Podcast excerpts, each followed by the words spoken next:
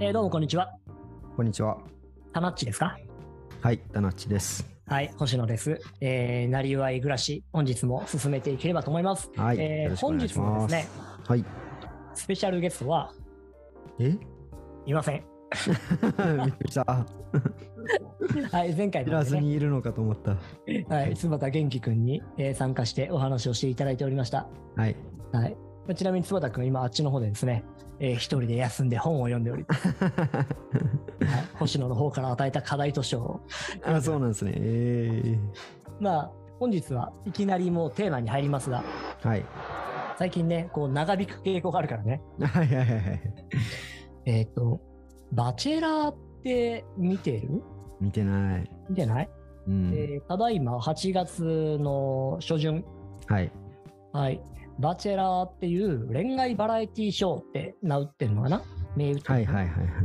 あの、名前はね、聞いたことある。あはい。知ってる ?Amazon プライムが企画制作してる番組だと思うんだけど、うーん。このバチェラージャパンうん、のシーズン5がいよいよ始まりまして。シーズン5なんですね、もそうなのよ。バチェラーがシーズン5、バチェロレッテがこれまでシーズン2まで出てるから、う。合計7本目になりますね。7作目。で、えーそれをね、また見てるんだけど、証拠りもなく、今回、またちょっと面白い動きでさ、はい。一人の男性を女性の参加者が、えー奪い合ううんうんうっていうん企画。で、バチェロレッテっていうのがもう一個あって、これがその逆パターン。一、人の女性を、えー男性の多くの参加者が奪い合うっていううん。う。んうん。構成になっててね。うん。で、バチェロレッテ、女性を奪い合うパターンの方の、はい。一参加者の男性がいたんだけど、はい。ハセピっていう。はい。このハセピ、長谷川さんね。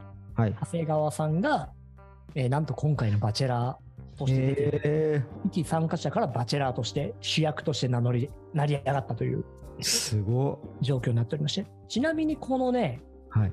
この構造自体は、実は前回のバチェラーも一緒で、え、その大抜擢っていうそうそうそうそうそ、えー、はいはいはいうはい。前回のバチェラーも、はいバチェロレッテの一参加者がバチェラーになったっていうパターンで、えただ、ただ前回はね、ー、うん。えーちゃんと自分でビジネスをやっていた社長だったんですよ、もともと。はいはいはいはい。ところが今回の長谷川さんは、うんあの、社長じゃなかったんですよね、もともとね。参加者だった頃には。でも、バチェラーになった時には、なんと社長になっていて、えー、その間に出世して。バチェロレッテに出て、うん、はいで、結構好感度の高い人だったんだよね。はいはい。同社やっぱそういう好感度高い人が次選ばれるんですよね。多分。おそらくおそらく。で、最後のね、うん、 2人にまで絞られていて、そのうちのはい一人はいはいはい。えうんー、じゃあ、じゃない方芸人みたいな感じなんですね。そうそうそうそう、 じゃない方芸人みたいな感じになっててさ。うんうん。とはいえ、その、長谷川さんのね、人気はい。は、できる人とか頼りがいがあるとかではなくて、うん。優しいとか、うんこの番組中に。成長が著しいとか、えなんかそういう、いわゆる経営者イメージじゃないところー、なるほど。だったのよ。ちょっとアイドル的な感じなんですかね。なんかね、推し、推しはいはいいわゆはい、るはい。応援対象みたいなさ、うんうんうん、そんな感じだったのよね。うん。うん、で、今回それがバチェラーとして出てきた時には社長として、えーちゃんと社長になって、要は自分の会社を持ってるってことだよね。おそらく従業員も雇ってんのかな、すごいですね。見てる方からしたら、お前そんなんじゃなかったやんって感じです、そうそうそうそう、いつの間にみたいな、う。うんうん。すごいことになっていたっていうう、ん。うんっていうのが、こうね、今回のテーマで。はいはいはいはい。で、もともとはね、フリーランスみたいな立ち位置でバスケットボールの選手でもあったんだけども、自分でパーソナルトレーナーとしてサービスを提供していて、うん。で、これを一段階多分アップさせた形で、うん。そのプロスポーツアスリートたちへうのんトレーニングみたいなことを事業にしてるみたいなのよ。なるほどね。はい。あとは一般的に、一般ユーザーに向けてのトレーニングとかも多分ししてるんだと思うんだけど、イベントとかでね。はい。はで、それを見ていて、い。うん。このバチェロレッテに出て、上げた知名度の影響力っていうのは強かったんじゃないかなってすごうん。く。なるほどね。ことスモールビジネスにおいてさ、はい。この知名度ってやっぱめちゃめちゃ強いよねって思って、選ぶ理由になるよねっそうてで。すよね。パーソナルトレーニング、このサービスを提供する、えー事業元がどんだけあるかわかんないんだけど、うん。でも、その中の選択肢の一つに、長谷川さんがいたら、うん俺でも選ぶ気がするもん。うーん会ってみて、あの人少なくとも画面上ではいい人だったことは確認済みっていう、はいはいはいはいはいきっとは優しく対応してくれるに違いないみたいな、いなるほどね素性が、宇治素性が見えているって感じ。そこの認知はやっぱ大きいですよねクソでけえなと思ってう。んまあ、棚地ほどではないにしてもね。いや いやよい言いま すよ。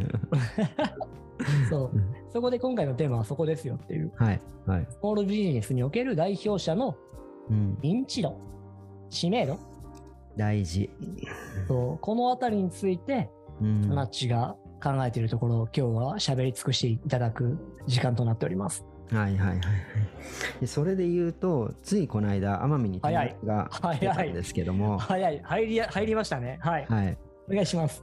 その友達が SNS マーケティングの会社をしてるんですけどもうんうん。まさにそのインフルエンサーを作るインフルエンサーを育てるようなことを事業としてて、えまあ、まずインフルエンサーっていうのは SNS でのインスタグラムでのフォロワー1万人が一つの基準にはなってるんですけどもー、なるほど。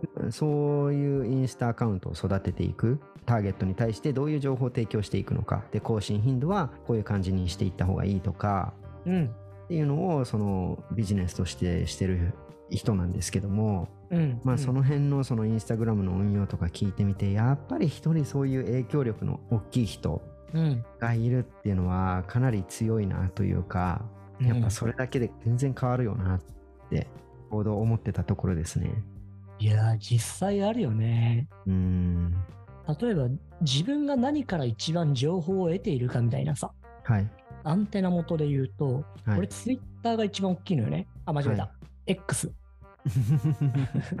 最近ね X になりましたねあの、はいツイッターから、読む線ツイッター、違う、間違えた。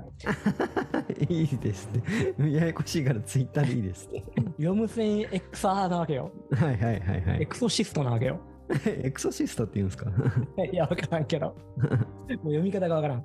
で、例えばテレビなんかもほぼ見ないしさ、はい雑誌とかも読まないから、うん言ったら自分のインフォメーション元はほぼそこ。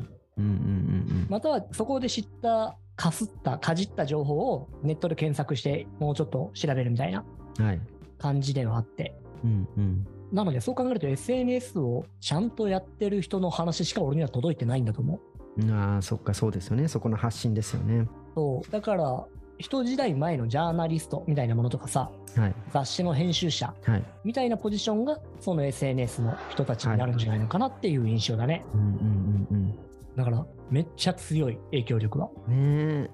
あんまりそういう、こう、有名になることとか、うんメディアに出ることとか、そこまでね、自分自身は興味がないというか、うん。まあ、どちらかというと、うん出るって言われても、いや、別にって言っちゃう方だと思うんですけども、うん。やっぱその辺の影響力、奄美であるカメラマンさんがいてて、うんうん。でその人が何かのその写真で賞を取ったらしくて、うでん。それが新聞に載ってうん。とかになるとやっぱ周りの見え方が全然違いますよねうーん。だから何かそういう賞を取るとか、うん。まあ、メディアに出ましたとかなんか自分よりも周りが反応しますよねなんかね、何かが上がるよね。そうですねうん。その認知度が上がって箔がつくというかさ、はいはいはいはい認知の対象がめちゃくちゃ一気に変わるから、うんこう信頼感が増すというかさ、うんうんなんかここら辺にひっくるめたいい言い方があったような気がして、ちょっとそこを探しながら今喋ってるんだけど。でもそのバチェラーの人もそうなんでしょうねなんか本人としては出たこととか多分周りの友達で「お前バチェラー出てるやんすげえ」みたいなぐらいだと思うんですよインストラクターやりながらってうんうん。時ってだけどその周りの反響が多分すごすぎてはい。ねどんどんどんどん放送の放送を重ねるたんびにうん。周りの声が大きくなってってあれこれいけるんじゃないっていう気になってきたんでしょうねね。で、きっとさ、それを旗から見てる人たちがはい持ちかけやすくもなるよね。確かにねお話をね。うんうんまあ、こんだけ人気が出てらっしゃるのであれば、こういうこともできるんじゃないですかとかさ、うんうんうんうん私と一緒にこんなことしませんかとかさ、はいもう認知が上がって影響力があるってのはそういうことだよね。うん話が舞い込みまくると本当ですね確かにななんかえーそういうのを聞くとね、なんかうん SNS とか発信をね、やっぱりちゃんとしていった方がいいんやろうなっていうのを感じるんですけどね。してらっしゃるじゃないですか。いや、全然ですよ、やっぱり。一投稿あたりこう923いいねを集めるという田中さんじゃないですか。あそこまではいかずとも、インフル、え違うわ、インスタか。はい。インスタとか結構な反応数じゃないの今、だいたい100いいねぐらい、1回の投う稿について。ーんそれだとインフルエンサーとは言わないんだね。うーん、僕多分今3800フォロワーぐらいなんですよ。いやさっき言ってたね、1万いないとダメなんだっけか。うん、ですし、その3800の中での100っていうと、あんまり反応率としては良くないんじゃないかなと思いますね。そうなんだ。うん。なるほどね。だから多分そこはもうちょっとこうコンセプトというか例えばドローンの映像だったらドローンの映像だけでドローンに興味がある人とかうんうん。ウェディングだったらウェディングでもうそうするとターゲットがある程度決まってくるのでやっぱそこは特化して作っていった方がいいんだ。まあやっぱその方が分かりやすさはありますよねとはいえ、田中義弘っていう人間を知ってもらうには、あれもこれもじゃん、本当は。そうなんですよなんかなので今はそこのバランスですなるほどね。うんそのインフルエンサーマーケティングの人的に言うと、どっちなのおすすめは。で言うとやっぱりこう分野絞ってじゃないですか反応を集めるには絞った方が分かりやすいよってことか。うんなるほどね。まあそこも本当は目的次第ではあるよね。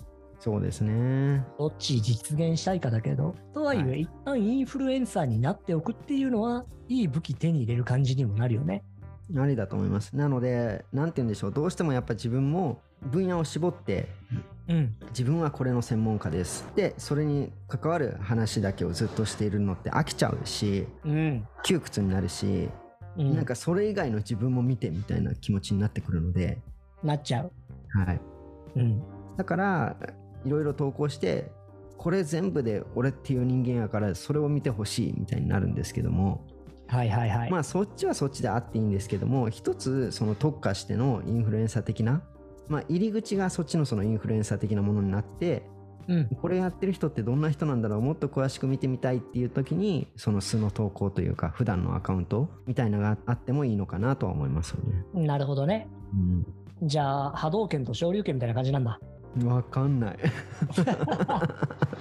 嘘わかんなか ったマジあの飛び道具的に、えーより多く のより関係性が遠い人にも届く波動拳とはいはいはいはい。こう向こうから飛び込んできた人に対してなるほど完ね。全迎撃でうまくいきゃ大ダメージが与えられる昇竜拳とより反感を目指すっていう。 なるほど。竜巻扇風客はどっちになるんですか 竜巻旋風客はどうなるんだろうねねあのうまくコンボで組み合わせないとガードされちゃうからうん自分から飛び込んでいく系なんですかね。そうね、そうね。えーなので、ちょっと一旦、あの、その世界の竜巻戦闘機はないものとして、 ないはいものと考えしてていただいて。はい。言うのも長いしね、あれ ね。